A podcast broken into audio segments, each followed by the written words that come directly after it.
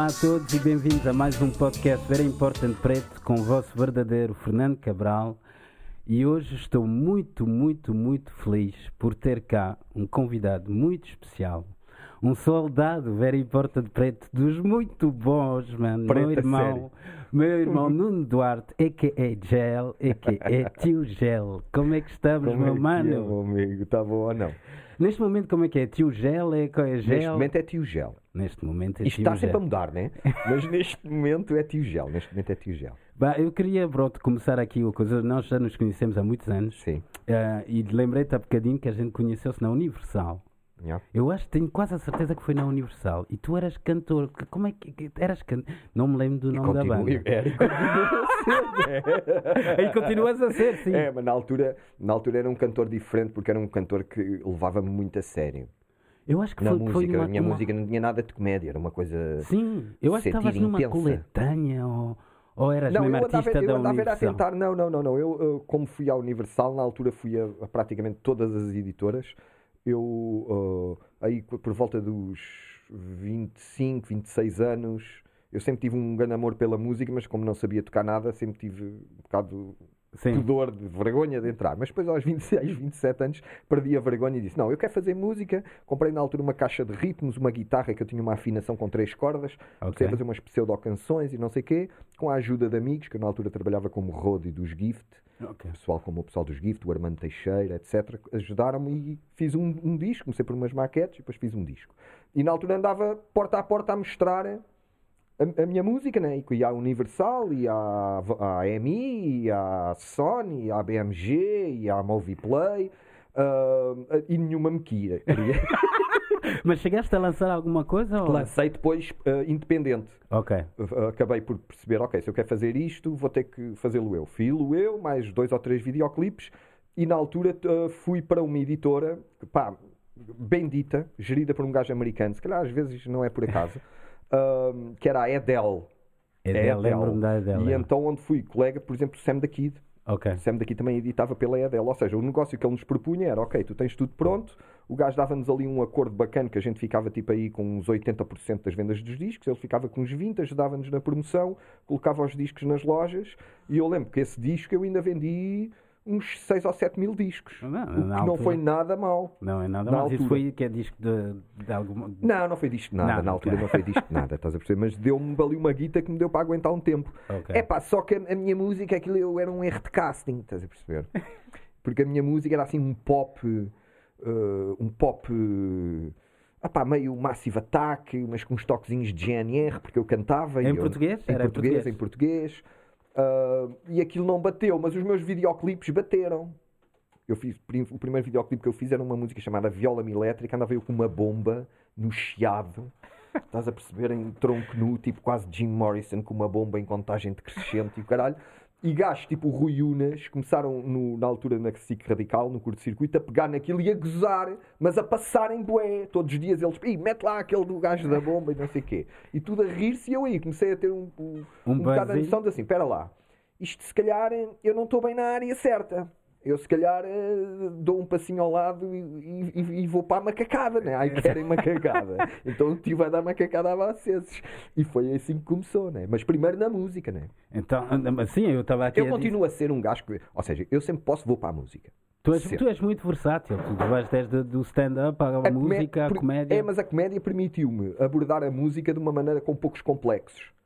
Porque, uh, como, como a, a comédia desconstrói, ou seja, Uhum. também dá-te a hipótese de construir no, no vazio. E eu, por exemplo, desde que comecei a ir para a comédia, nunca larguei a música e ter espetáculos ao vivo, mas eu já fiz desde thrash metal com os Kalashnikov, Fantástico. uh, tradicional português com os, Homens, da, luta, e agora techno e trance com o Tio Gel, né? Portanto, o futuro sempre para evoluir, é, é um- a é uma tela em branco, né? Completamente. Então, a- hoje queria só deixar aqui a dica. Eu, quando tenho convidados, peço sempre às que fazerem aqui uma seleção musical e gostei muito da seleção musical aqui do Mangel. Só clássicos. Seguimos agora com Iron Neville e Hércules. Isto é um grande som. Dos Neville Brothers. É Que claro. eram os gajos que eram dos Meters. Sim, sim, sim, sim. New eu Iron Orleans. Neville, eu adoro também.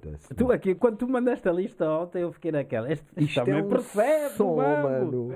Eu adoro isto. mano. Isto é, isto é 70s, mano. Completamente. E a voz dele? Não, mas esse, eu, tipo, eu acho que, tipo, nós, a nossa geração, aí é que se fez grande som. Mas eu anos tive 70, sorte anos ter o meu 80. Hoje em dia é, é- Depende, depende, depende do acesso que tiveste à música. Sim, mas por exemplo, hoje em dia, a música hoje em dia, Anitas e o caraças. Oh, bem, também quero eu tinha merda, pessoal meu. que cresceu comigo que também eram uns azeiteiros do caralho. Isto dependia do que só via. Mas o, o que eu estou a dizer é que tipo, hoje em dia não tens Michael Jacksons, Bob Marleys, Madonnas e coisas, não tens hoje em dia. Epá, tu tens gajos Tens. talentosos. Não têm é o mesmo know-how musical. E Porque- também, também já foi feito quase tudo. Também estás a. Não sei. Eu vejo muita coisa, por exemplo, do Weekend. Do Weekend é um plágio Michael Jackson tremendo, mano. Como Foi- ao Bruno Mars, um É, bocadinho também ao. Prince. E eu, caralho. eu acho que é um bocadinho tipo agora. Epá, mas, o Prince, refazer- mas o Prince também era um bocado um rip-off do Hendrix e do James Brown. Estás a ver? também é verdade. yeah. E o James Brown também foi roubou alguém, estás a ver? Porque isto depois anda sempre tudo a gamar uns aos outros. A cena é como é que tu disfarças, né? A cena é que eu acho que ah, há menos músicos bons e que falo de intérpretes Mas, do que havia. mas até, até eu vou pegando nisso. Tipo, tu, eu sei que agora, no meu, no, meu, no meu ramo, por exemplo, da promoção de eventos e não sei o quê, agora os promotores procuram o menos de músicos possíveis. Os gajos querem bandas que são três gajos no palco. Ou dois gajos no palco. Tipo, a cena de teres uma banda, Uma de- banda com, com Afrobeat, 14, com 14 yeah. por exemplo, Felas e companhia. Sean Kuti, por exemplo. É, Sean pá, Kuti é, são ó. 19 gajos a viajar. Mano. Ouve lá, eu com Homens da Luta éramos 20 gajos na estrada, mano.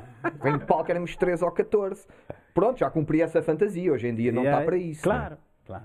Isto é assim, um bocado, temos que ser todos um bocado muito Mas pragmáticos. conseguias fazer isso com Conseguia, consegui Sim, durante dois anos, Yeah, yeah. porque estava com muito hype e Sim, aquilo fazia aquilo, sentido, sim, né? eu lembro aquilo. É pá, mas...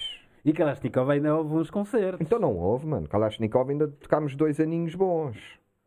Tocámos dois aninhos bons. No rock, mano. Então, Calma. E estes breaks no som, mano. esquece.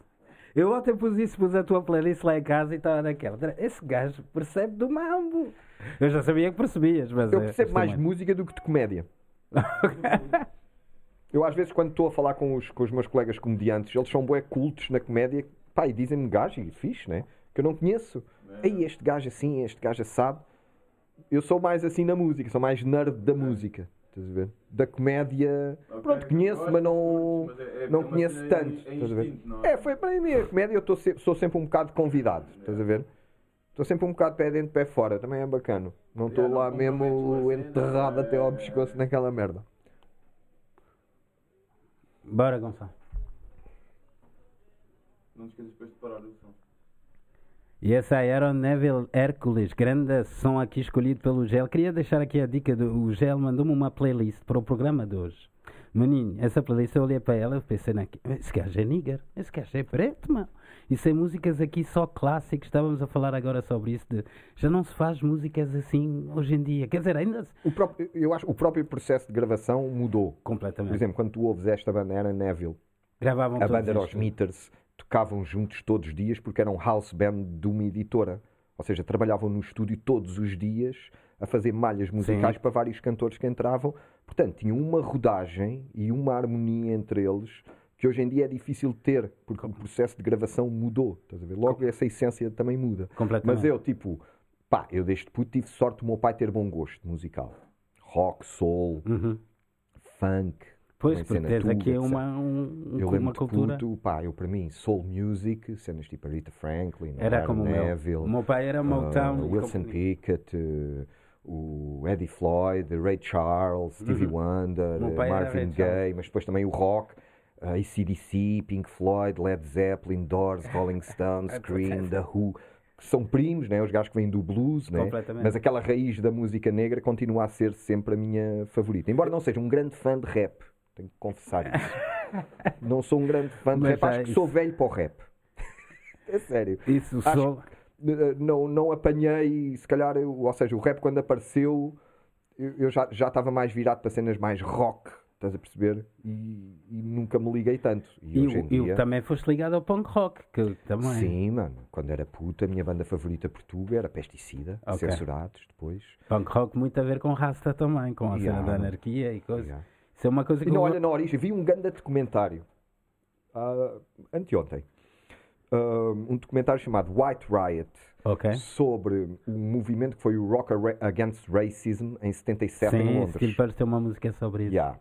Um, e, e então uh, fala disso, desse movimento que se, que se começou a formar entre o pessoal do rock, mas do punk, do ska, Burning Spear, essa Exato. malta toda, estás a perceber? Don Letts, os Clash. Uhum. Um, e esse movimento contra, na altura eles tinham um partido muito tipo como é o Chega, muito racista, que era a National Front É, exatamente. e os gajos estavam a começar a fazer rallies na rua, comícios e não sei o quê, e então esse, esse movimento formou-se e essa, essa ligação tipo do rock ao- à música negra, eu e o meu irmão tínhamos uma rotina há uns tempos de comédia uh, que a gente tinha ido buscar uma música dos Kenneth Heat, uma banda dos 60s, que era o On the Road Again, I'm on the road Road again. Again. E a gente fizemos uma versão que era o Roubaram tudo aos pretos, roubaram tudo aos pretos. E então o Adoro, refrão, o refrão era assim, o refrão era assim: Ouve lá, meu menino, de onde vem o rock and roll? Roubaram tudo, Tudo aos pretos, nada. Jack pró, White, pró, Black pró, pró. Keys, Elvis Beatles, Rolling Stones. Até fica arrepiado, até pretos. fica E arrepiado. então depois um gajo fazia um bocadinho essa cena, se roubaram, eles próprios admitiam, não era bem roubar, ou seja, não era e era, não é? Não, mas é, há muita coisa Todos que... roubam, a maneira como é que disfarças. Claro, o Elvis Presley, antes dele havia Chuck Berry, Companhia E sim, Limitada. e todas essas bandas de Inglaterra, Beatles, Stones, Sim. todos começaram a fazer versões de cenas de. Motown e Exatamente. blues, Muddy Waters e Jimmy Exatamente. Reed, etc. Ah, e, e a partir daí depois começaram a, a- a fazer o seu estilo, né? Ah, pá, mas todo, todo o artista vai pescar um bocadinho, a maneira é como é que disfarças, e no disfarce é que está o estilo, né? Claro, claro. na maneira como tu disfarças a tua influência, às vezes até por imperfeição de não conseguires fazer tão bem, nasce um estilo. Por exemplo, os Ramones queriam fazer rockabilly. Exato. e saiu punk rock, né? Mas agora tipo, fizeste essa de roubaram todos aos pretos e lembraste-me que eu também sei que são grandes influências tuas, de Chapéus e Eddie Murphy Sim, e sim, sim, o Eddie Murphy e o Saturday Night Live tinham os rastas a cantar Kill the White People, que é que é uma cena, era um, um grupo rasta a cantar para militares brancos, que os gajos tinham contratado uma banda de reggae e os gajos chegam lá, Kill the White People. Era um bocado, os Kalashnikov era um bocado também dentro desse universo. Pá, falando em Kalashnikov, pá, eu estávamos a falar disso há bocadinho. Eu estive no concerto de Kalashnikov no Santiago Alquimista. O Primeiro, concerto durou 35 minutos. depois e tu sei- tocámos tudo outra vez. E vocês, vocês fucking gostaram. Estávamos fucking fazer isso fucking outra vez. Oh, foi lindo. E, aliás, eu queria também te agradecer. Ontem pus eh, no, no meu Facebook o promo que tu fizeste. Do, do, Clash. Do Clash na Tuga. Em Alvalade. É que é- o- até o Gonçalo estava a dizer que esse evento foi. Que esse evento, quem ganhou esse evento foi os No Joke, que era o Richie Campbell. Isso foi história, Ok. yeah, primeiro classe. Ah, foi o No isso foi Tuatara. 2008, salvo erro. para aí. 2008, exatamente. Né? E ontem encontrei o, o vídeo Eu promo que ainda estava. eu vi, eu vi. Por acaso fui dar com os vídeos disso no YouTube pá, a semana passada. Tive ali uma horinha mesmo Eu remember a ver os vídeos do primeiro. Eu vi. Mesmo Mas curtindo. isso, pá, sempre foi. Eu, tenho Eu sempre tive nesse, vi uma água minada, não sei como. Mas vi uma um... água No, que, no, Tatara? nesse, nessa noite. Pois eu sei. eu- até, aliás, nós até tínhamos falado de tu seres o host daquilo. Não, ainda bem, ainda bem que não fui. não, eu não sei se Até fiquei com pera. Mas é, eu fiquei muito contente com isso. Eu sempre Mas tive um estava o carinho muito grande. essa noite, eu lembro-me. Teve muito bom. Pá, foi uma Ou da noite parte que eu me lendária. lembro, né? Mas eu, eu gosto muito nessa noite, estava lá os One Tribe e coisas, não sei o que, é que muitos deles hoje em dia estão todos na música, como o Richie e coisa, e também fiquei feliz com isso. Eu sempre tive um, um carinho muito grande por ti E foi engraçado que eu queria mandar essa dica que quando eu te conheci, depois descobrimos que o teu pai era grande amigo do meu pai. Sem dúvida. E isso foi uma coincidência Isso foi, engraçada. foi, foi, foi, foi, engraçada que te- quando tu me disseste isso, eu fiquei naquela. Fogo, eu já gostava desse gajo, agora fogo, é o filho do Rogério, Yeah, esquece lá isso. Esquece lá isso. Mas pronto, vamos continuar então aqui na linha dos anos 60, Soul, 70, com Mustang Sally. Que é que te parece? 60, isso ainda é 68, 69. 69. Isso é dos pioneiros. É, pois, Foi também. esse som que levou a Rita Franklin a gravar no Muscle, no Muscle Shoals, que era um estúdio no Mississippi, onde estavam estes músicos que toda a gente pensava que eram pretos, mas eram um grupo de rednecks brancos. É muito engraçado. Este Muscle Shoals foi lá gravar de música pá, mágica. Não, isso- essa música, hoje em dia já não se, eu acho que hoje em dia já não se faz música dessa, mas vamos aqui para o Mustang Sally, Wilson Pickett.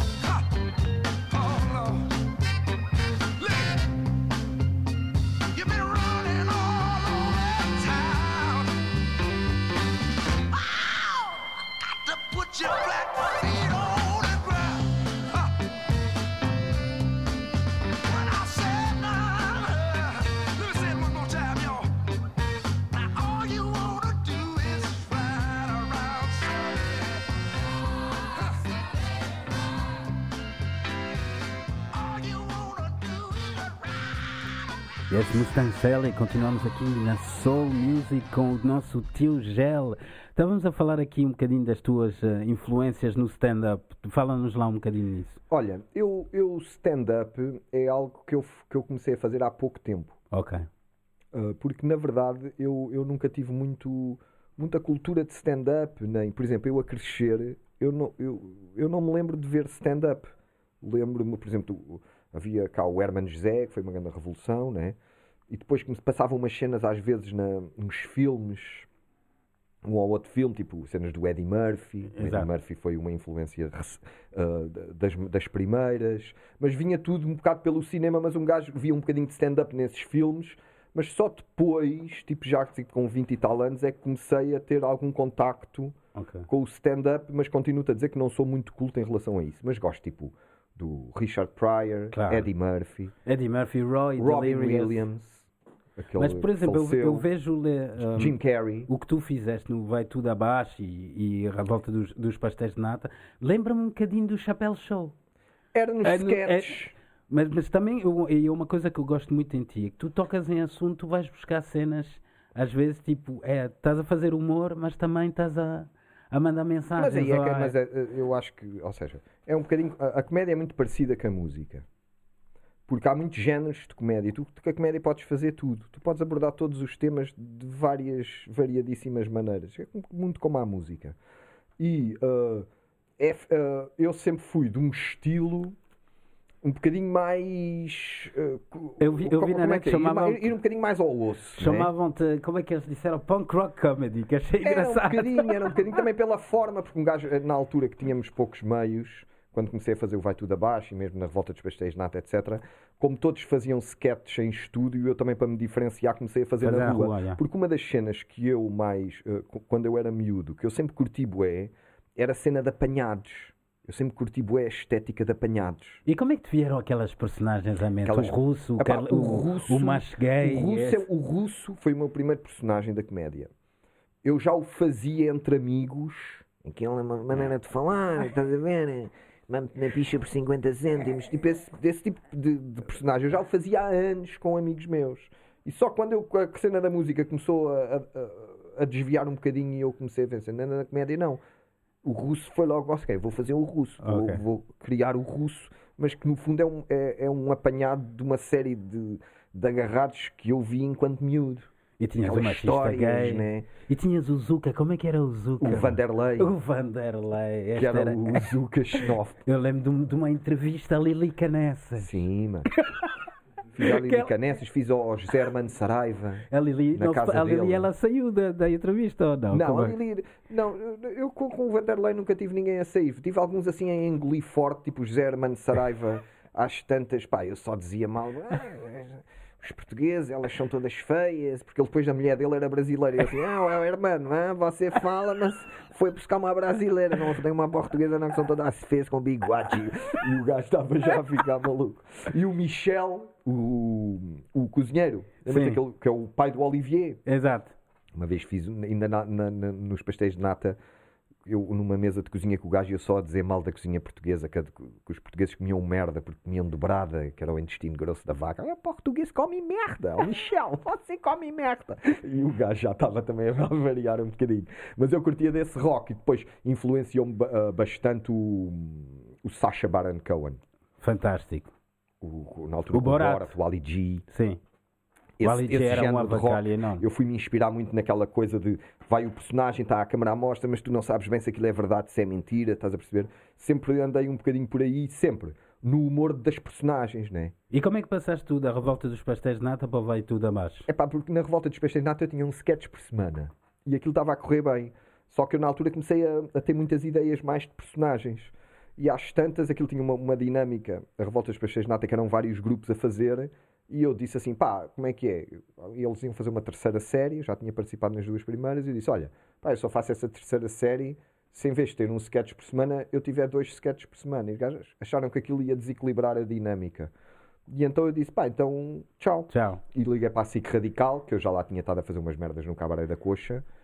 E então os gajos disseram que sim, mas tipo, o- quando eu lá cheguei, tipo, eu a primeira série, que ainda é da SIC Radical, pá, eu praticamente não ganhei nada com aquilo, estás a perceber? Mas, Mas pronto, aquilo foi uma bomba. mas eu podia fazer o que eu queria. É, eu, eu acho que eu que lembro. continua a ser a minha. a- a- o- muito da- da- das cenas mais fixes que eu fiz. Porque um gajo na comédia depois também é como a música. Às vezes tu tens artistas que lançam um álbum, pá, nesse álbum tens uma, duas grandes músicas, depois há lá umas, pronto, que são um bocadinho para encher chouriço, estás a ver? E na comédia também é isso. Mas eu, eu, por mim, falo por mim, eu sou da, da tua geração, o, o Vai Tudo Abaixo foi uma coisa que lembro que Tem, ficou tem, tudo a tem, falar tem, sobre isso, tudo a dizer, eu, eu via, eu, eu acho que lembro-te de ver e tu dizeres-me assim, olha, vou lançar uma cena na SIC, vais curtir. E quando vi a primeira vez, que era, esse gajo é, É, vai tudo abaixo. Foi ali.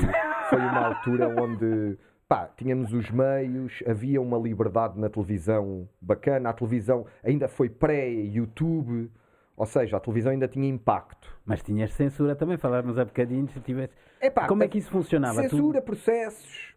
Mas a censura, havia coisas que, que tu apresentavas e eles não, isso não, Não, dá. na, na, na SIC Radical nunca tive muito esse problema. Ah, embora havia cenas, por exemplo, era mais de tapar a cara das pessoas, era, era a cena. Ok. Eles, eles- desde que não houvesse Mas, identificação. por exemplo, lembro, por exemplo, do Black Skin, aquele já era hardcore. Tu. Era, era. O Black Skin era hardcore. Estás a ver? Aliás, e como o russo e todos. Exatamente. Kalashnikov, O né? machista gay, tu não levaste A gente porrada do machista uma- gay. eh, uns apertõezinhos, estás a ver? E com o outro que era vendedor de caixões também. Mas aquilo foi ali uma altura na, na- na televisão e na história da comédia em Portugal. O, o início do século XXI foi, marcou uma explosão na comédia em Portugal. Isto ainda vai ser, daqui a uns anos, vai ser ainda mais evidente. Já é bastante, mas ainda será mais. Porque a gente tivemos, tipo, todos os anos 80 e 90 dominados pelo Hermano José.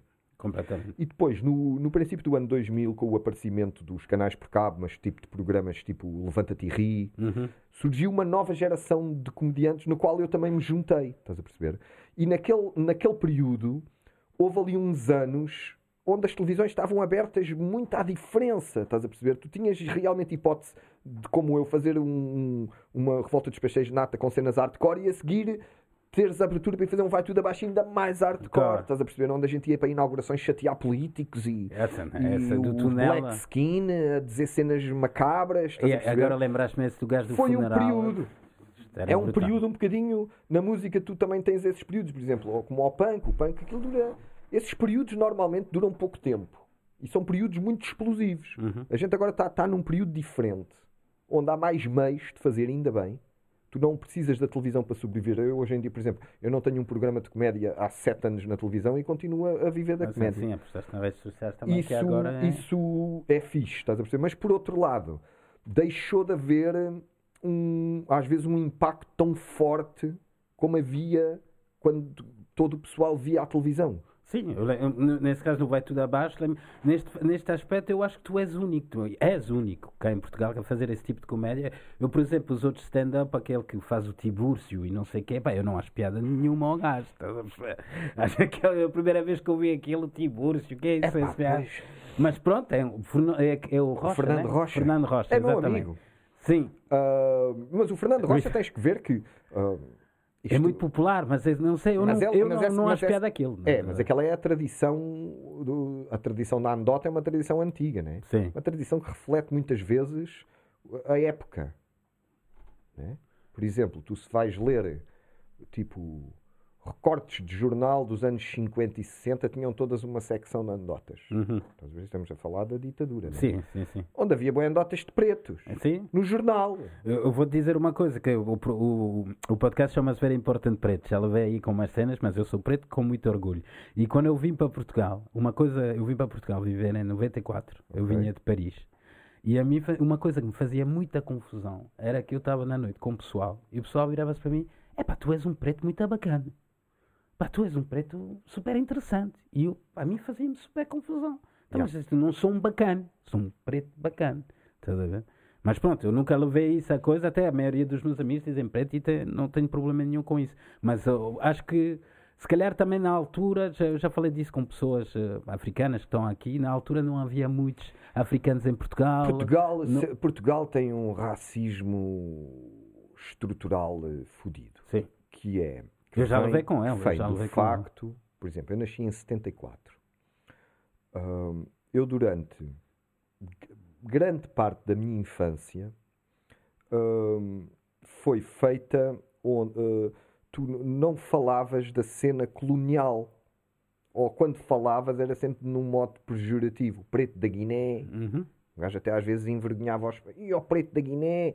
Ou seja, era, era, eh, nesse- nessa maneira jocosa, mas racista, que a cena às vezes para um puto, tu não, tu não racionalizas sobre isso. Só mais eu lembro tarde de é que- ser puto, eu lembro de ser puto, e eu sempre fui um gajo que sempre. E da minha família, era tudo. A gente sempre cultivámos muito o riso. A gente gostava de se rir e de ver, contar anedotas e ver filmes de rir. E, ou seja, cultivávamos ali o riso, né? Eu lembro de havia uns, umas folhas que de vez em quando, por exemplo, se o Benfica estava mal, aparecia uma folha A4 fotocopiada, aquilo mal batida à máquina, com piadas. Morreu o Benfica, o funeral é no dia. É um bocadinho hoje como é o Twitter, né? Sim. E então havia cenas dessas bué racistas. Havia a cena a folha da anedota dos pretos.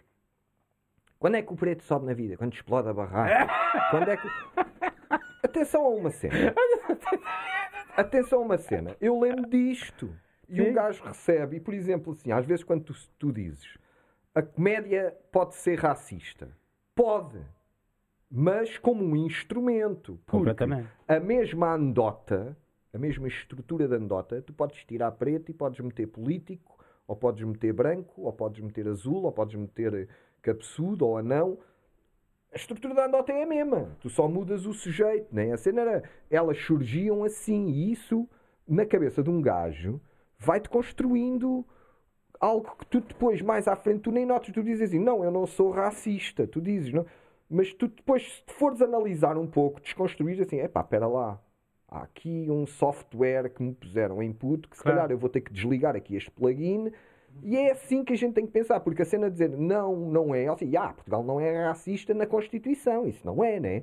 Mas já Sim, já- essa eu, cena é eu um passei por reflexo, e algumas as pessoas coisas. isso, até diziam-te isso para serem simpáticas Comple- contigo. co- completamente. Eu não levava isso a mal, mas tipo. É pá, mas é fedido. É, é, Olha, vou dar um, um, um exemplo muito coisa de cenas que me aconteceram assim engraçadas. Por exemplo, fui receber uma vez a casa de uma patroa minha e o, o puto de 5 anos abre a porta e diz: ah, Mãe, está cá o homem das obras. Clá- Clássico. Eu, eu vivia em Miraflores, sempre que apanhava um táxi. É para onde? É para Miraflores. É para o bairro dos húngaros, né? Yeah. Era tipo, tipo esse tipo de cenas. a ver? Mas eu também nunca levei a mal. Perdi. Eu, quando entrei na Universal, tinha- não fui aceito na Sony porque tinha rastas e era preto. A, a, a bacana que me fez a entrevista disse: pá, és o gajo perfeito para isso. E depois disse-me: pá, desculpa, o, o boss diz que não quer aqui o preto rasta a Yeah. trabalhar. ver? E, mas pronto, esse tipo de cenas eu nunca levei isso a coisa, até Sim, porque. mas, mas se racionalizares, né? Isso existe. E é É, preciso claro. teres um bocado essa noção. Completamente. Porque custa muito às pessoas, a todas as pessoas, fazer uma cena que é simples, mas é difícil de fazer. Que é autocrítica. Fazer autocrítica. Uhum. É que uma coisa é tu apontares o dedo. Isso. Então, na comédia, então. Isso é o rock, né? Mas, por exemplo, tu- Outra coisa é tu virares a cena para ti, o prisma com que olhas a cena e, e ok, então deixa-me lá ser eu. Eu, por exemplo, quando tu falas na comédia que eu sou um bocado diferente dos outros, se calhar é porque eu muitas vezes faço este processo, que é eu gosto de criar de maneira a que na comédia seja eu a vítima. Ou seja, seja eu o risível. Sim. Como, por Como exemplo- essas personagens tu criaste, o Exatamente. pessoal, coitadinho, As vai levar no focinho. personagens já são paradoxos, já são elas a punchline, né? o, o machista gay. Só isto já é a cena, estás a perceber? Ou os homens da luta são grandes revolucionários, mas depois vão para o Ramiro comer marisco e vão ao Geller e ter com as, as chamantes ucranianas e caralho, estás a ver? E, e eu, eu sempre gostei disso. Mas, mas, por exemplo, estávamos a falar de, de Richard Pryor e coisas. Richard Pryor, por exemplo, nos anos 70, nos Estados Unidos, ele tocava em assuntos muito tabus, Então de, não. de- de racismo e coisas muito tabus, mas a forma como ele contava aquilo, bom, o gajo só se podia rir, não mas dá essa é a hipótese. arma, né? Por exemplo, mas isso é o que faz um grande comediante, um, bom comediante. É que quando tu. A comédia é um bocado como a rádio. Aquilo é uma frequência. Tu às vezes podes ter uh, 10 gajos a dizer a mesma piada e só um é que tem graça. claro. Só um é que sabe Ne- dar nesse, ali, entrar. E depois quando tu entras, tu podes dizer tudo. Na- na- nesse, nesse aspecto, para mim, o George Carlin, por exemplo, para mim é um pá, é fantástico. Para mim, eu acho que na- devia haver aulas sobre o George É, mas, por Carlin. exemplo, tu, tu comparaste tipo, o George Carlin com o, com o Richard Pryor. É um bocadinho comparares o, o Miles Davis com o Sam Cooke. Estamos a falar de, de, de Goats. De goats. Sim, mas são estilos diferentes. Sim, sim, tu sim. mesmo a própria reação que tu tens para um George Carlin é diferente da reação que tu tens para um, Um para um Richard Pryor. Richard Pryor ou um Don Rickles. Sim. Há um estilo de comédia que provoca mais a gargalhada. O George Carlin é outro nível. É, um mais nível de intelectual. até o próprio riso é mais baixo. Sim, até porque ele toca em assuntos que são Exatamente. da nossa sociedade e isso Exatamente. tudo. é- Já entra quase no, no capítulo de um filósofo, né? Co- Completamente. E por falando desse filósofo, vamos agora para. O que, o que é que vamos agora? Um algrinozinho. Não, o algrino eu queria guardar Guarda para o fim para ficar isto É, exatamente. Vamos pôr. Everyday people sly and the family stone. Yep, isso. Sometimes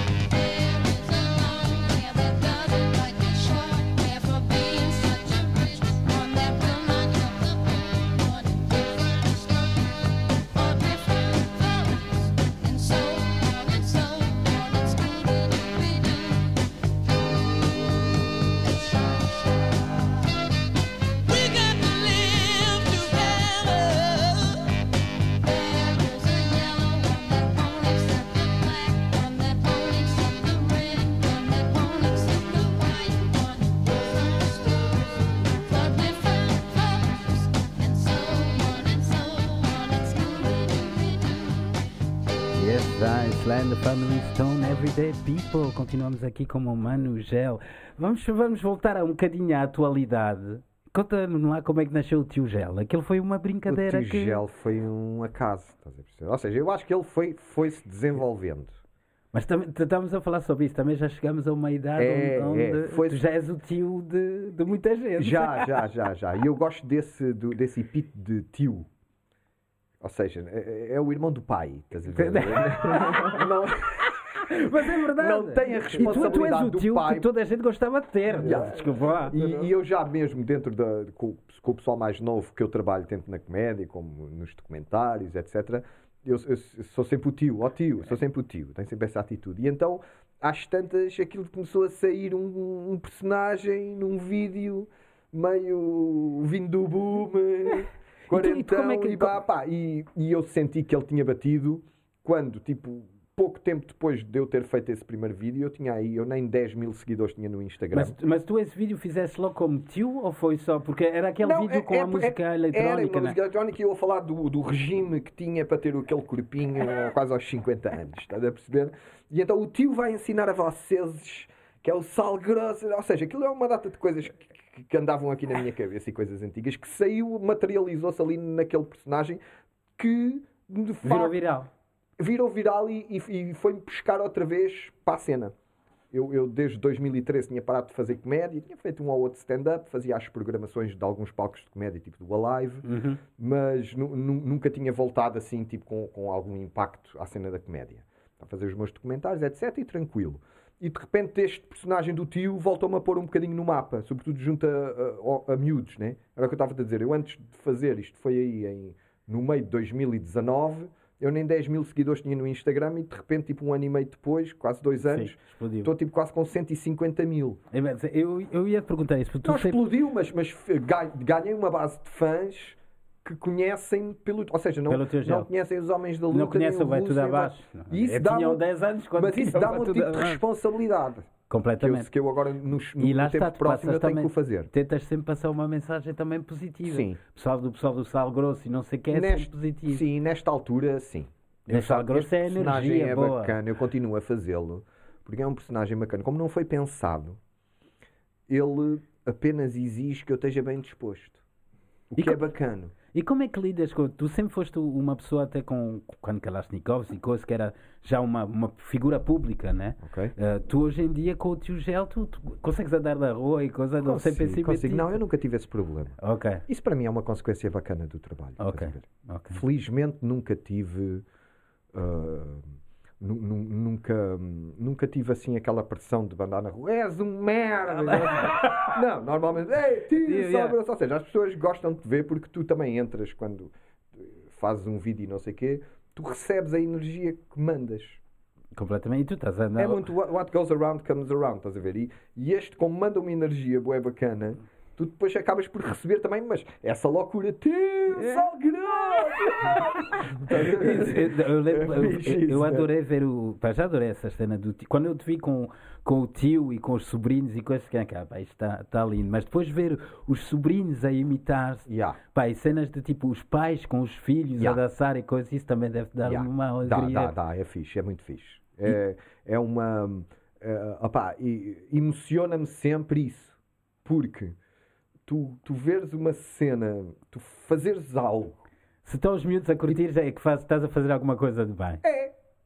E, e, e a receber, porque eu a grande surpresa quando fiz esse coisa, do sal grosso e não sei o quê, pá, já, aquilo era mais um vídeo que eu tinha feito ali no meu Instagram. E eu, logo a seguir, vou na, poucos dias depois, vou ali ao Pinho Doce, ali ao pé da minha casa, desculpem a publicidade, e vem logo dois putos de 15 ou 16 anos. E ao tio! que Para mim já não era normal desde os Homens da Luta, que já tinha passado uns, uns 6, ou 7, seis ou 7 anos disso, e as pessoas esquecem, porque um gajo também estava mascarado de outra maneira, não é? Eu passava despercebido na rua, na boa. Uhum. Tio, sal grosso, muito alto. Aqui ia acontecer qualquer coisa, né? Ok. Isto tem pernas e aí é também ter saberes tipo, ok, já, Vamos lá embarcar nesta brincadeira. Vamos lá Mas- ver mas até tu- onde é que isto tu, vai, né? A, a ideia de, de fazeres música, os vídeos e isso tudo partiu de ti ou também teve influências de, de outras pessoas? Não, tudo. Eu, eu, comecei a fazer esse vídeo primeiro, depois vi que aquilo bateu na, na semana a seguir, fiz outro, e depois vi que esse também bateu na semana. Ia fazendo sempre com músicas e o tio sempre a dar as dicas, porque depois na minha cabeça é assim: ok, o tio é um veterano da pista de dança, é um bocado essa o mindset, né? O tio vai dar conselhos, mas sempre aqueles cheios de sal grosso, né? Ah, e então, a partir daí, para mim foi lógico, foi assim, ok, eu, isto é para a música. E eu é sempre assim, esse mindset. Acaba por ser sempre o, aquele puto. Eu, quando era puto, a, a minha cena era, fechava-me no meu quarto, ouvir música e ia fingir que era o cantor. Sim, então fazia igual. Era a minha cena. E eu continuo a ser esse puto. Porque mal assim, eu assim, ok, como é que há uma maneira de eu ir para o palco com isto, para pegar no microfone e dar saltinhos? E então, ok, música. Música eletrónica, pá, comecei no telefone, caretos, pá, bora, pumba, pau. Não sei o quê, outros, outros, não sei o quê. Pá, tenho aí umas coisas tipo com o Mastic Soul, e uns sons também que vou fazer com ele. E como o pessoal acha piada, estás a perceber? Tenho essa hipótese de fazer muita colaboração. O pessoal curte, né? Vê que eu também trato a cena bem tratada, ou seja, faz uma cena fixe, sem, sem, sem estar, eh, como é que eu tenho de E dizer? és tu, é sem, um, sem um cunho muito sério. Eu, eu acho também que, que é genuíno, estás a ver? Tipo, Yeah. o pessoal, eu o conheço pessoalmente, eu quando vejo as tuas coisas fico naquela, ah, esse é o meu mano gel, Yeah. é coisa. E quando tudo é genuíno, eu acredito que quando é genuíno, sai, funciona sempre. É, é, é. Funciona é, sempre. é. É quando, e é quando funciona melhor. Exatamente. E estamos a falar aqui de energias e coisas, o sal grosso. Sal, sal grosso, grosso. é a vibração, a vibração da vida. O da sal energia. grosso é bué místico, mano. Completamente. Ainda há bocadinho Eu não, eu a não tinha do... essa noção. Contei-te a história do meu computador e disseste logo sal Não, grosso. mas isso é, é um bocado o feedback que eu levo agora, desde que eu comecei a fazer a cena do Sal Grosso. Porque o Sal Grosso era um piropo do Carlinhos, o machista gay.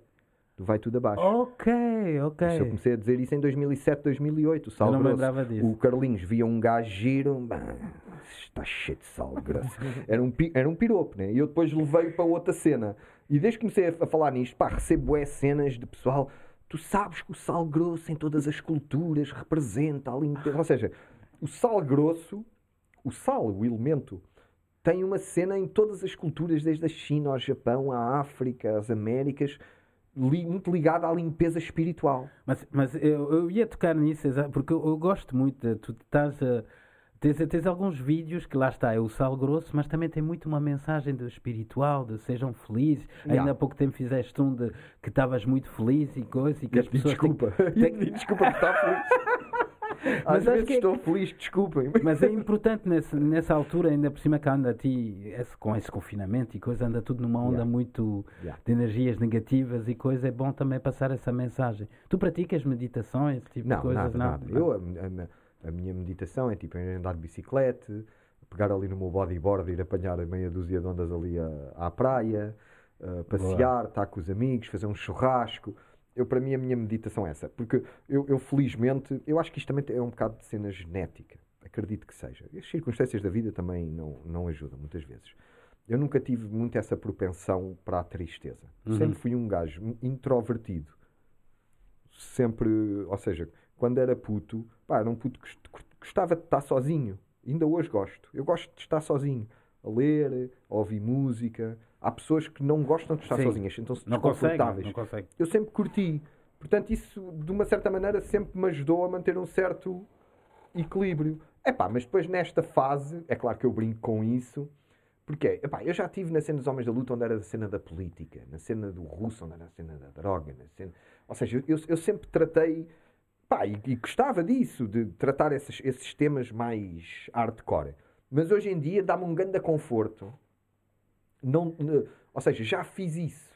Não sentir, e tem que falar de política. Não, eu, eu posso, eu continuo a, a- a poder falar de política, mas numa perspectiva mais espiritual. E eu acho que o meu futuro é esse. Eu vejo-me tipo no futuro O guru, género tio de guru. Roberto Carlos. género de Roberto Carlos no Brasil. Como é possível que você suporte a barra? Estás a ver? Todo branco e, e tipo nesse vibe, estás a ver? E ne- nesta vibe, seguimos então para isso é uma perfeita altura para seguirmos para a vibe do, do outro guru, Stevie Wonder Master Blaster.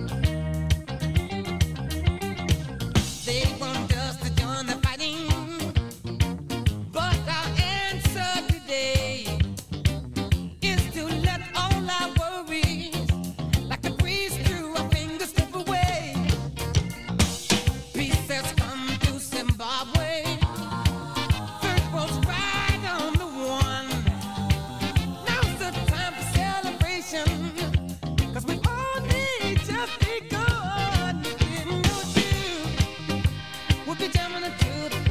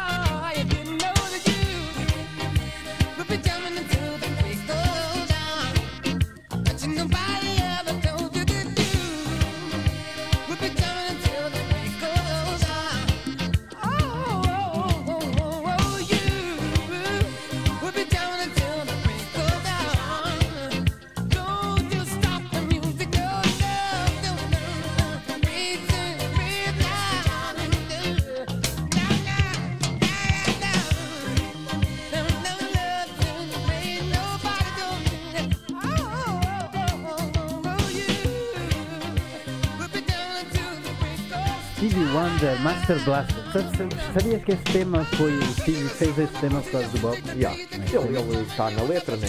Está na letra, Está exatamente. na letra. E queria te perguntar, já, que- já que estamos a falar aqui do Bob, a tua ligação com o reggae. O reggaezinho é Bob Marley ou também investigaste um bocadinho mais? Não, não, não. Investiguei, investiguei. Gosto muito de Bob Marley, atenção. ah. Eu sei, não, de Bob para mim ele é Mas, mas o gosto, profeta. mas gosto de outras coisas. Estás a ver? Gosto de Max Romeo. Claro, grande concerto no museu onde tu estavas. Gosto do Burning Spear. Claro. Gosto do. Aquele também foi ao Musa do.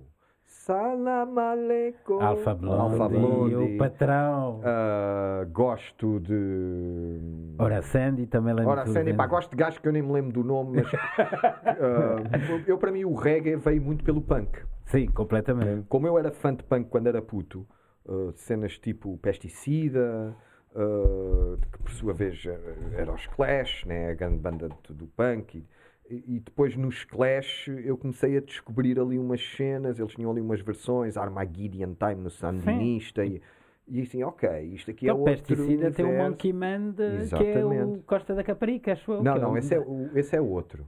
Mas qual é que é o, é o Zé Sempre em Pé, que é o Monkey Man? É, já era Despiciga. Ai, Exatamente. ai, É, ai, exatamente. Ai, ai. Isso é o Monkey Man. também, de Exatamente, de casada. Madness e Specials e não sei o quê. E foi por aí. Ah pá, acho irresistível. Para mim, eu sou um gajo que gosto de dançar. Eu sou um gajo que ouve a música e a música tem logo um efeito físico em mim. Estás a perceber? E eu gosto disso, estás a perceber? É natural. Portanto, é impossível resistir, né? O reggae é uma cena que é impossível resistir. para quem Então, o, gosta Bob, de o, música, Bob é um dizia, groove. o Bob dizia, who feels it knows it. Portanto, Yeah. é, não dá É um hipótese. groove, mano. É um groove que tipo, depois tu, um gajo estuda, vê que aquilo, pronto, vem do- das cenas dos rocksteadies e não sei o quê, que no fundo era, era eles a fazerem um take um bocadinho ao soul music que ouviam da América, né? Sim. À sua maneira. Há, um, há um, um senhor que escreveu muito sobre o Bob Marley que uma vez deu, deu uma dica da qual eu gosto muito, que ele diz que o, o reggae é irresistível porque a batida do reggae normal é a batida do coração. Yeah. É o ritmo do, do coração a bater de forma normal. E é por isso que, que é uma cena irresistível. Pronto, vamos continuar aqui com mais uma música do nosso amigo Gel. Agora vamos para Portugal com Culip Noise e Camacou. Ganda som.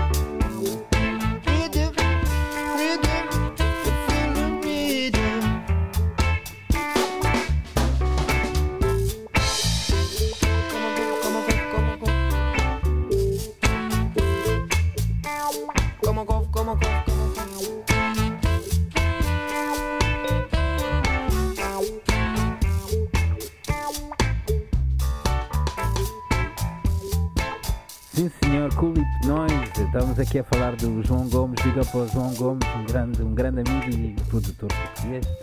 E estamos a falar das músicas. Então, estava-te a perguntar, da música moderna portuguesa. Se andas a seguir alguma coisa? Opá, eu, eu, eu até por um bocadinho a obrigação profissional, porque o tio tem que se manter atu- atualizado, né?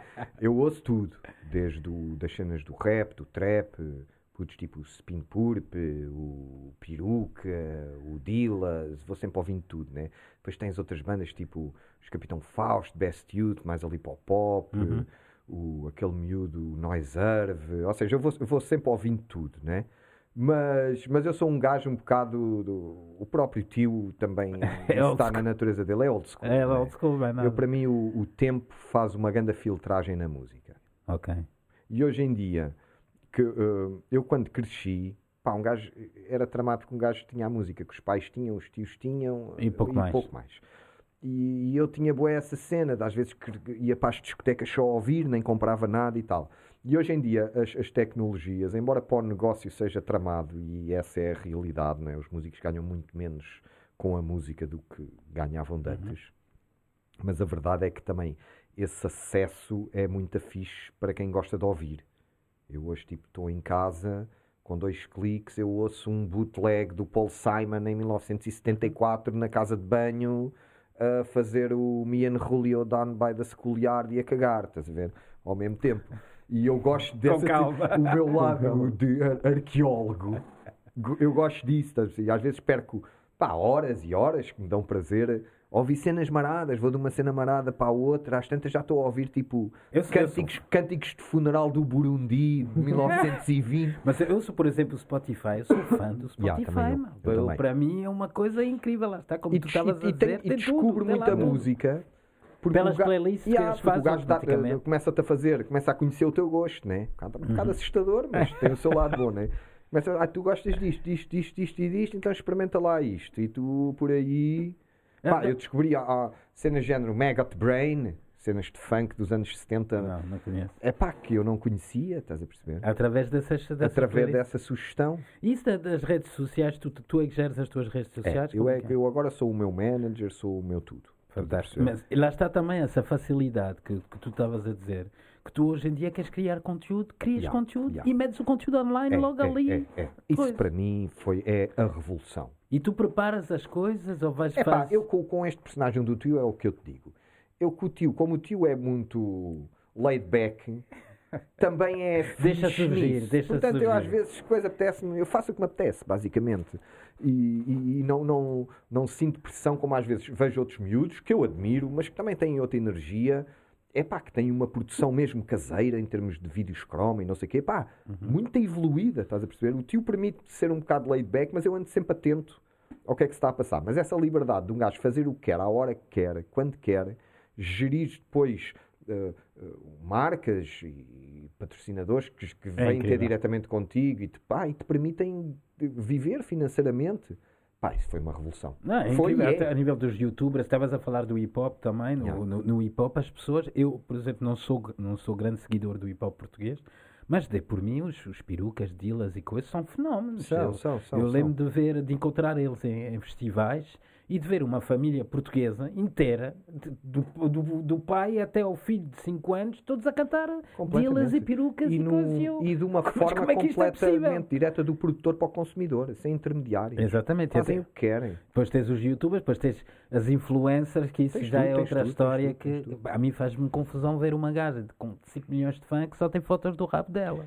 Isso Epá, é. Mas isso também é um clássico da humanidade, não é? Antigamente vias ao- à oficina, tinhas lá o póster da Samantha Fox. Hoje em dia tens no telemóvel 300 mil Samantha Fox. Mas né? não gosto, por exemplo, da, da influência, tipo, tu tens uma filha. Ok? Quando tu vis a tua filha tirar selfies e coisas, não te vai fazer confusão. Não, digo isso, não eu sei. espero que não. Deixa ver. Deixa ver, é. é. Eu não sei como. Mas faz-me confusão um bocadinho isso. Eu vejo amigos meus e familiares meus que têm filhas já, já mais crescidas e que estou na praia com elas e estão a tirar fotos com aquela Epá, pose mas essa, e mas coisa, essa é a realidade do, do- do- dos tempos que correm.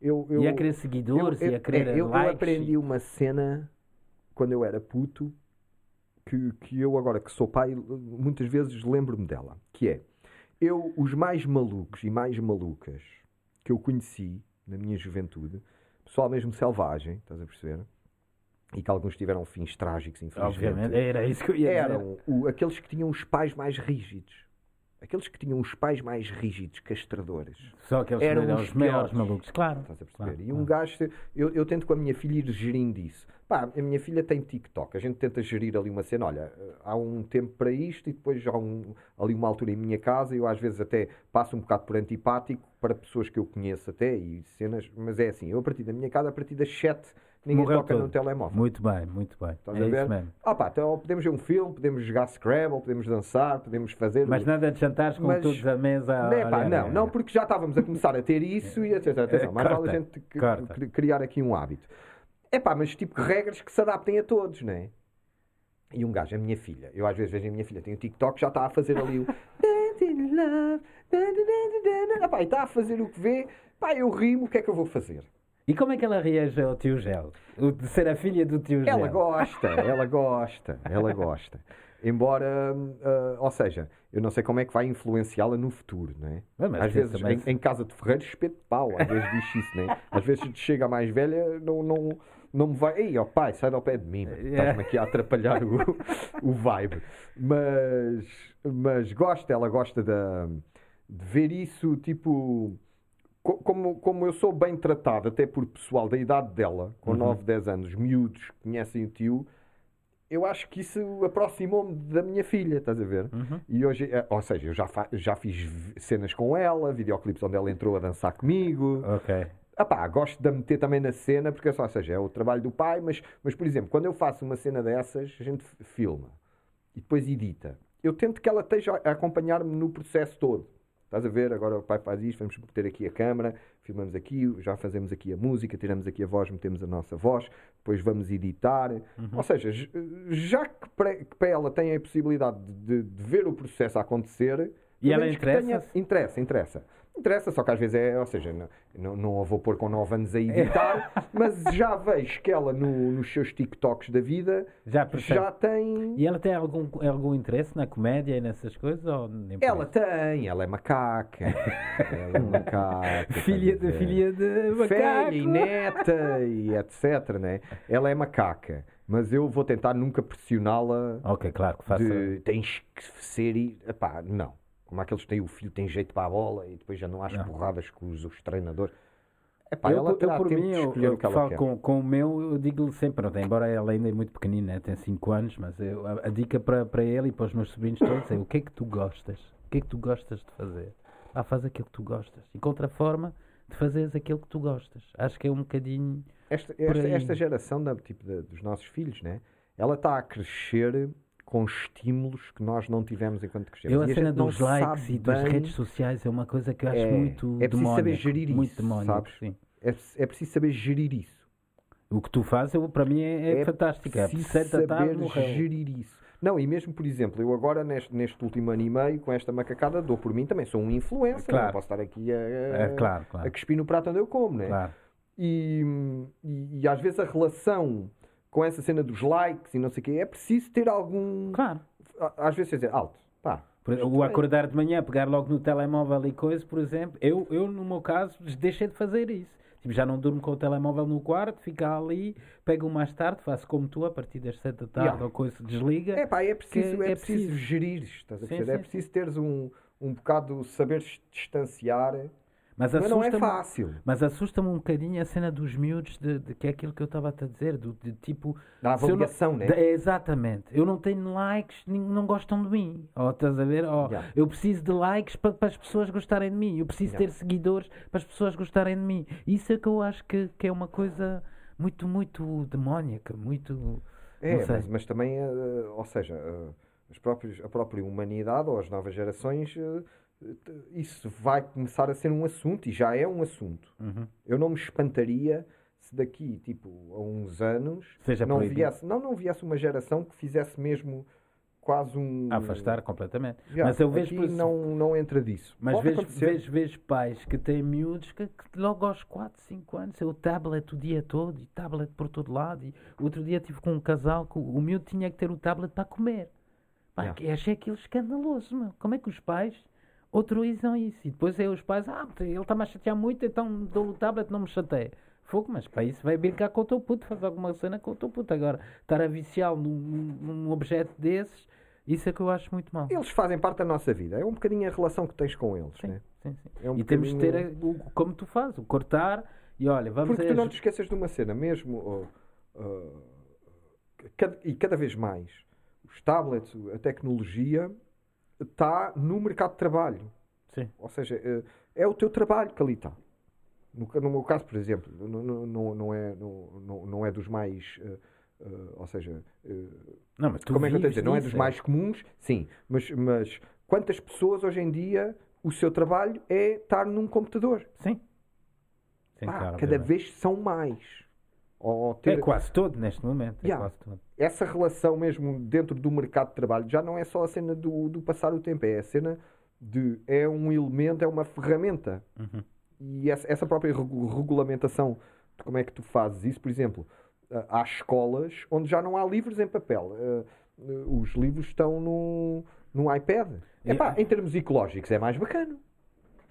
Mas sim, mas estávamos a falar disso há bocadinho. Eu, por exemplo, agora. também, também não é muito sustentável de fabricar, não é? Mas, por aí. Mas pronto, mas há, Sim, há é, ali, é ou seja, há um. Mas, por equilíbrio, exemplo, né? eu descobri há pouco tempo os audiobooks e estou viciado nisso, achei fantástico. Yeah. Como o Gonçalo estava a dizer, em vez de, pá, às vezes não consegues ler, mas estás no carro, pá, olha, bota o audiobook, vais a ler a conduzir e estás a ouvir uma história, um livro. Yeah. Acho isso super interessante.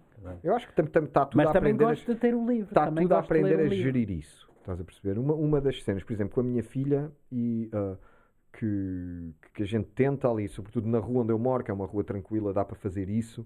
Há ali mais casais que têm filhos da mesma idade e a gente cultiva muito a cena dos putos irem um bocadinho para a rua ou irem para casa uns dos outros e, epá, e estarem com outros miúdos. Porque Isso é que faz vezes, por falta. exemplo, a Então minha filha está com as amigas, não sei o que, nem se lembra do iPad, estás a ver? Estão a Exatamente. inventar merdas com paus e cabanas e palácios e cavalos e, ou seja, E faz falta, mas agora com essa história do confinamento também tem sido, pá, eu, eu, eu vejo, por, por exemplo, o meu tem 5 anos e faz-lhe falta estar com outros miúdos. Yeah. faz-lhe mesmo, mesmo Mesmo a falta. cena da escola, o que eu notei, por exemplo, na minha filha, ela já tem 9 anos, mas eh, na cena do, destes confinamentos é que ficam um bocado mais infantis. Uhum. Ou seja, o- a falta de convívio com miúdos da idade deles e estarem sempre com os pais, eh, quase naturalmente há, há certa, uma certa infantilidade que vem à, ao de cima, né? Aquilo aí eles devem-lhes dar algumas recordações, se calhar até inconscientes, de ok, estou aqui com os meus pais, sou mais pequenina, não é?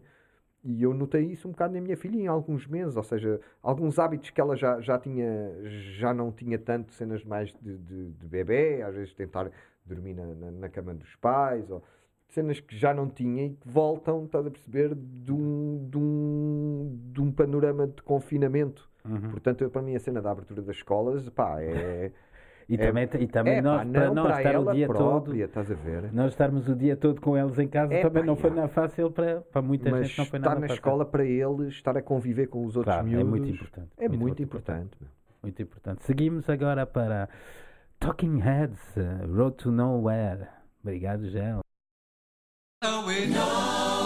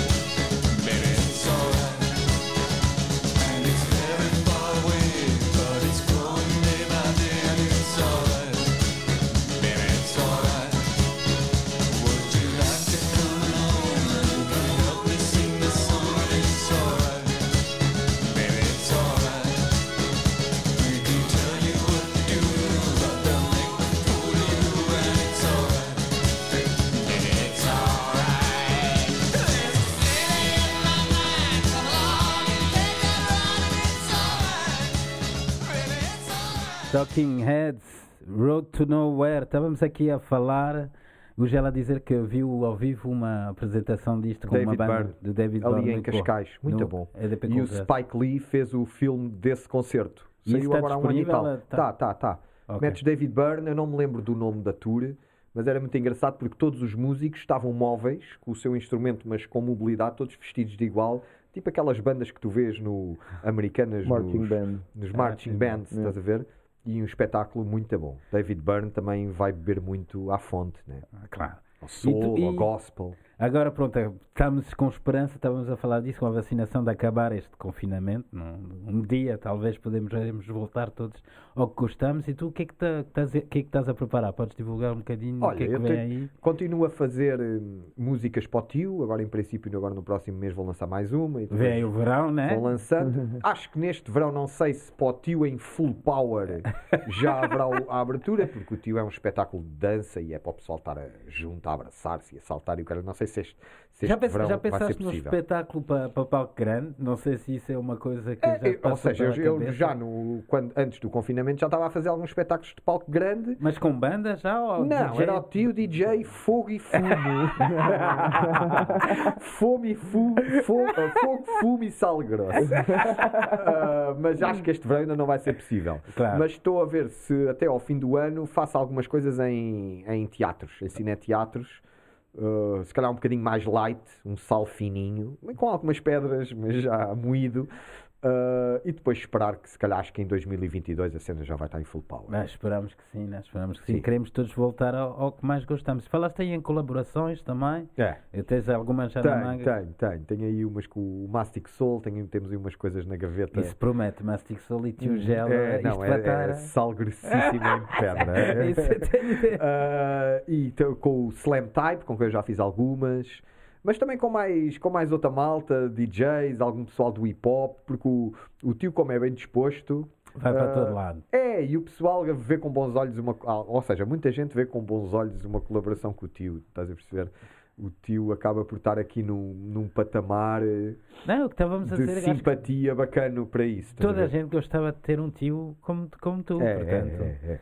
E Não chateia muito, não moraliza, estás a ver? Não, e também tem uma mensagem positiva, é aquilo que eu que eu estava a dizer. Tu, tu além de, dessa parte cómica e não sei o que, acho que com o tio Gel também passas essa boa energia, esse, É. esse sal grosso todo que O é preciso tempero. neste Yeah, momento também. tempero. Não está Yeah, um um tempero bocadinho. para, para as É a coisas. cena, sobretudo, bem disposto. Mas eu, eu, eu tenho-me acontecido coisas que às vezes põem-me a pensar um bocadinho de como é que as pessoas hoje em dia reagem à, ao deboche e à alegria.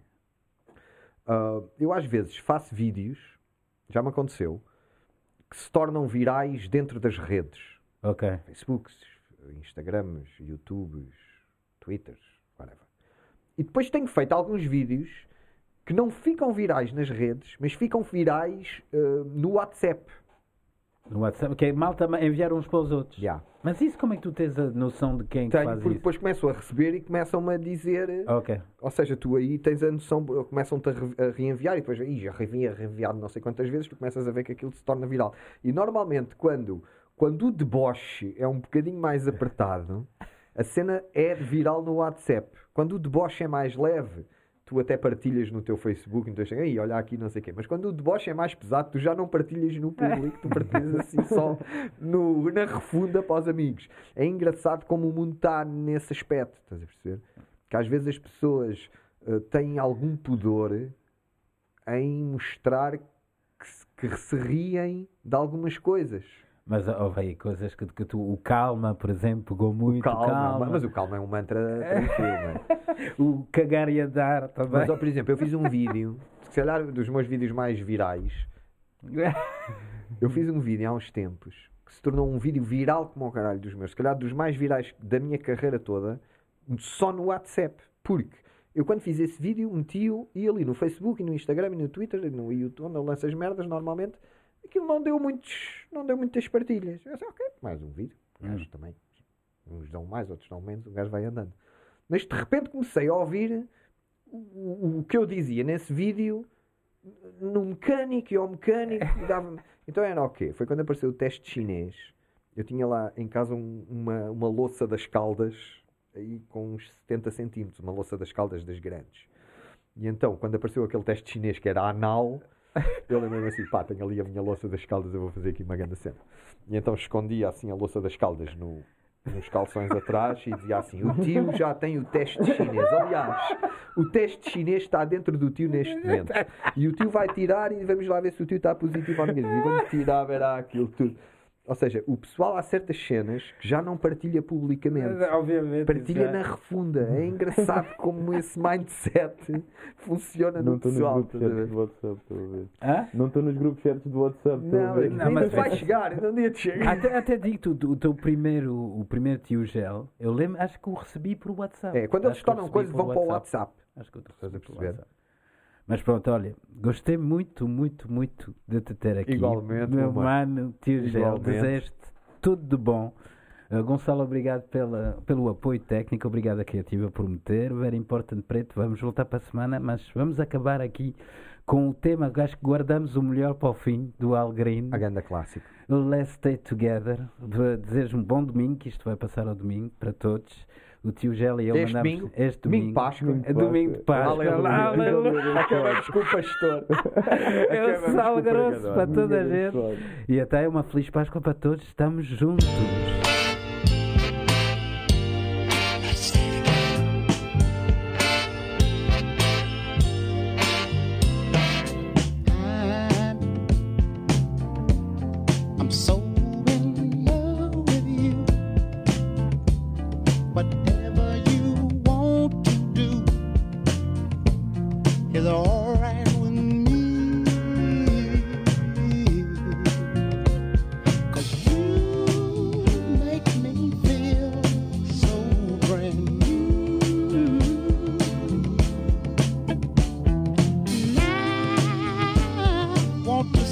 My life